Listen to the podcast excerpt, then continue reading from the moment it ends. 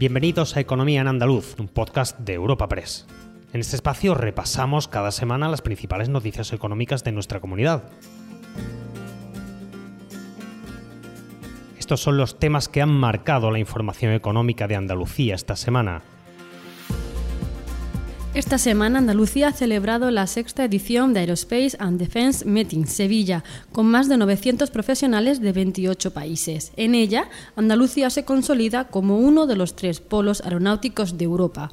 En este mismo sector, la Junta ha mostrado su apoyo a la candidatura de Sevilla para acoger la sede de la Agencia Espacial Española y la de Granada para la Agencia Española de Supervisión de la Inteligencia Artificial. En el ámbito laboral, los trabajadores de Abengoa han vuelto a la calle para pedir a la SEPI una respuesta clara ante la situación que atraviesa la compañía. Espacio patrocinado por la Asociación de Trabajadores Autónomos ATA. La Feria Internacional ADM 2022 comenzó este martes en el Palacio de Exposiciones y Congresos de Sevilla, con un carácter 100% presencial. Ocupa 7.000 metros y cuenta con 205 stands, con el objetivo de superar las 8.000 reuniones de negocio. En ella, Andalucía se ha consolidado como uno de los tres polos aeronáuticos de Europa, y así lo han resaltado desde Stenda, organizadora del evento. Su consejero delegado, Arturo Bernal, así lo señalaba durante la inauguración de la feria. Es Andalucía ya uno de los tres polos aeronáuticos aeroespaciales de Europa junto a Toulouse o Hamburgo, por ejemplo. Y esta posición de privilegio se alcanza con algo que se representa hoy aquí y es esa unión de las instituciones, de las instituciones y también de la industria. Esa corresponsabilidad, ese apoyo público y privado que en esta industria estratégica para España, para Andalucía, opera como, de como en ningún otro sitio. En esta misma idea ha profundizado la Junta, a lo que ha sumado las prestaciones y capacidades que tiene Sevilla y Andalucía para seguir creciendo en este sector. Lo destacaba el consejero de Transformación Económica, Industria, Conocimiento y Universidades, Rogelio Velasco. Todo eso constata las capacidades de Sevilla y de Andalucía en esta industria compleja que bajo el liderazgo de Airbus y el crecimiento sostenido de la industria auxiliar sus infraestructuras y proyectos, se evidencia como un hub estratégico para garantizar el éxito de las inversiones. Asimismo, el horizonte del sector aeroespacial está lleno de retos y entre ellos destaca la aviación sostenible, la inteligencia artificial o la digitalización.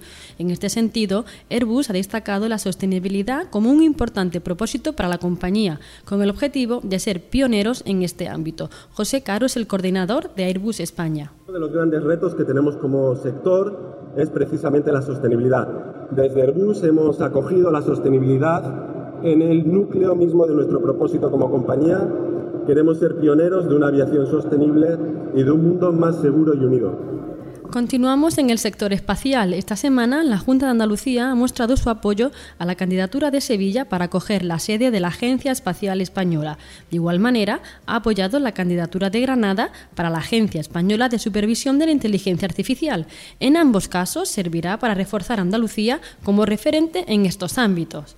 En este sentido, el alcalde de Sevilla ha defendido que contar con la Agencia Espacial Española sería una palanca para captar inversiones. Así lo comentaba Antonio Muñoz en la apertura de Aerospace and Defense Somos Meeting. ambiciosos y por eso estamos eh, en colaboración con, todo, con la universidad, con todo el sector privado, por supuesto con la Junta de Andalucía, uña y carne para convertirnos, para que la decisión del gobierno central, una vez aprobada la ley de ciencia, que la Agencia Espacial Española tenga su sede en Sevilla.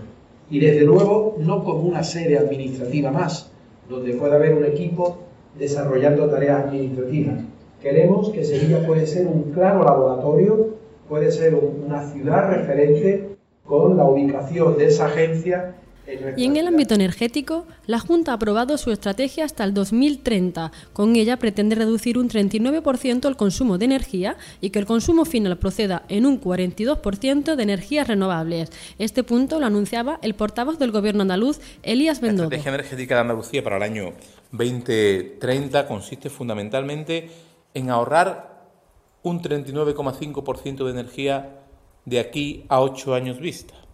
Y que de esa energía que consumamos de aquí a ocho años vista en Andalucía, el 42% sea de origen renovable, no sea de origen fósil.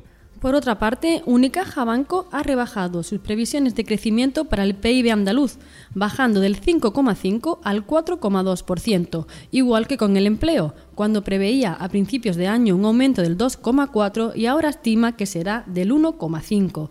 Esto es así, según el informe realizado por analistas económicos de Andalucía para Unicaja Banco, por la incertidumbre generada con el conflicto de Ucrania, la trayectoria de los precios y la evolución de la pandemia por COVID. bueno, pues nuestras últimas estimaciones lo que apuntan es a un crecimiento del Producto Interior Bruto andaluz en este año 2022 del 4,2%. Es una tasa muy similar a la que esperamos para el conjunto de la economía española. Eh, si bien es cierto que más de un punto inferior a la que estimábamos a principios de año. Eh, datos, digamos, de crecimiento de la actividad y del empleo, eh, pero más moderados que lo que tuvimos en 2021 en, este nuevo contexto económico. En el ámbito laboral, los trabajadores de Abengoa han vuelto a protestar ante la situación que vive la compañía y, en concreto, han reclamado a la SEPI que conceda los 249 millones de euros pedidos para Avenue Co 1, la entidad que atesora el grueso de activos y líneas de negocio de la multinacional. Los comités de empresa, además de la protesta de esta semana en el interior de Palmas Altas, sede de Abengoa en Sevilla, han anunciado un encierro indefinido a partir del próximo martes. Y aquí no vamos a parar, ¿no? Nos queda un plazo de 20 días para que la SEPI se pronuncie y nos dé el apoyo favorable al rescate de la compañía. Estamos aquí porque no, no tenemos respuestas, no sabemos cuál es el motivo del bloqueo eh, que nos ha llegado hasta aquí. Eh, en enero todo estaba resuelto, estamos a julio y el plazo se nos acaba. ¿no? En clave electoral, los empresarios sevillanos han trasladado a todos los partidos sus recetas económicas de cara al próximo 19 de junio para proteger el tejido productivo. Miguel Rus, presidente de la patronal sevillana, detallaba algunas de las propuestas. Estas recetas está incrementar la riqueza económica y social de la región a través de sus empresas, impulsar las medidas de reactivación económica, defender y promover la libertad de empresa, garantizar la participación de la organización empresarial en la vida pública, impulsar la colaboración público-privada y buscar un espíritu de acuerdo y diálogo sobre el que pivoten las principales políticas andaluzas. Cambiando de tema y por último, la organización agraria Asaja y cooperativas agroalimentarias han llamado la atención al Gobierno central para que incorpore sus demandas en el plan estratégico de la PAC, que debe presentar en breve a Bruselas. En concreto, han pedido reconsiderar la configuración de las regiones productivas y de los esquemas.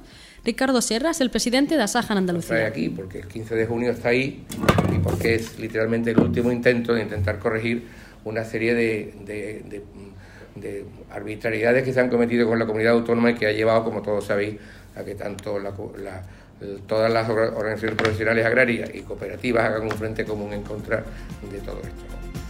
Recuerda que puedes encontrar estas y otras muchas noticias económicas en la sección Andalucía, en nuestra web europapress.es. Puedes suscribirte a este programa y al resto de podcast de Europa Press a través de Spotify, Apple Podcast, Evox o Google Podcast.